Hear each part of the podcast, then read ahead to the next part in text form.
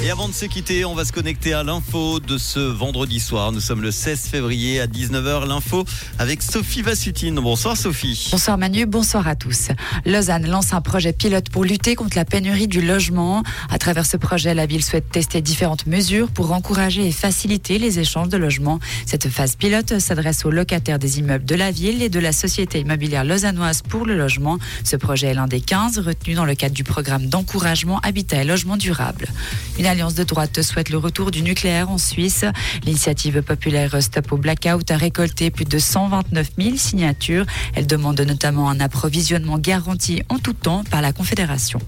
L'armée n'a pas de trou dans son budget ni de problème de liquidité. La commission des finances du Conseil national se veut rassurante.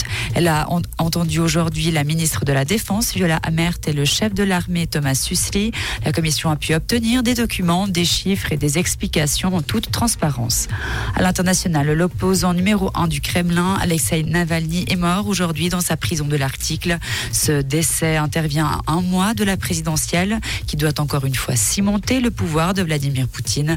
Pour rappel, le militant purgeait une peine de 19 ans de prison pour extrémisme dans une colonie pénitentiaire pour son opposition au président russe.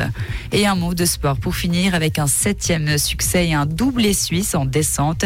La Ragout Berami décroche ainsi sa 44e victoire en Coupe du Monde à Crans-Montana.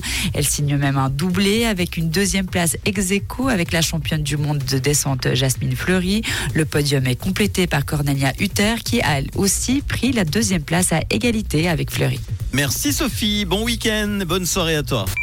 Comprendre ce qui se passe en Suisse romande et dans le monde, c'est aussi sur rouge.